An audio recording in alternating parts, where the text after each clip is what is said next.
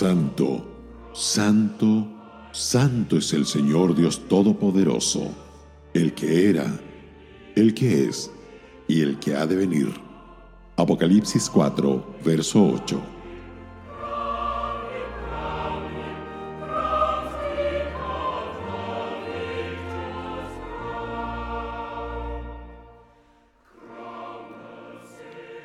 Cuando hablamos de la santidad de Dios, queremos decir que en lo que respecta a sus pensamientos, hechos, motivos y en todo otro aspecto, Él es perfecto, espiritual y moralmente. Está absolutamente libre de pecado y mancha. Las Escrituras dan abundante testimonio de la santidad de Dios. Aquí hay algunos ejemplos. Porque santo soy yo Jehová vuestro Dios. No hay santo como Jehová.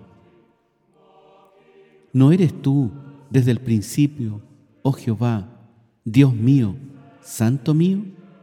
Muy limpio eres de ojos para ver el mal, ni puedes ver el agravio. Dios no puede ser tentado por el mal, ni Él tienta a nadie. Dios es luz y no hay ningunas tinieblas en Él. Solo tú eres santo. Ni las estrellas son limpias delante de sus ojos. El sacerdocio y el sistema sacrificial del Antiguo Testamento enseñaban, entre otras cosas, la santidad de Dios. También mostraban que el pecado había creado una distancia entre Dios y el hombre, que algo debía interponerse para llenar el vacío y que la única manera de acercarse al Dios Santo era sobre la base de la sangre de una víctima ofrecida en sacrificio. La santidad de Dios también fue demostrada de manera única en la cruz, cuando Él miró y vio a su Hijo llevando nuestros pecados. Dios abandonó a su amado durante aquellas tres horas terribles de tinieblas.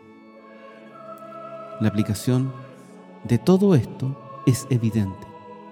La voluntad de Dios es que seamos santos, pues la voluntad de Dios es vuestra santificación.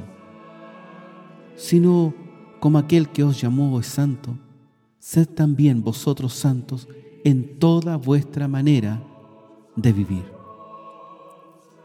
Pensar en la santidad de Dios produce un profundo sentido de reverencia y temor, como sucedió con Moisés, a quien se le dijo, quita tu calzado de tus pies, porque el lugar en que tú estás, tierra santa es.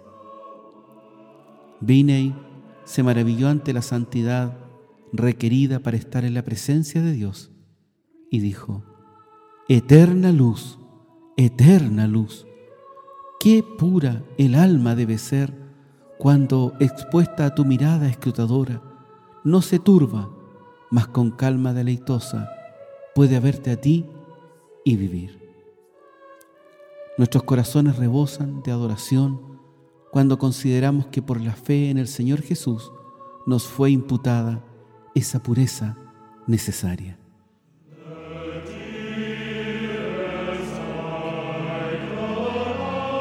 Radio Gracia y Paz acompañándote cada día.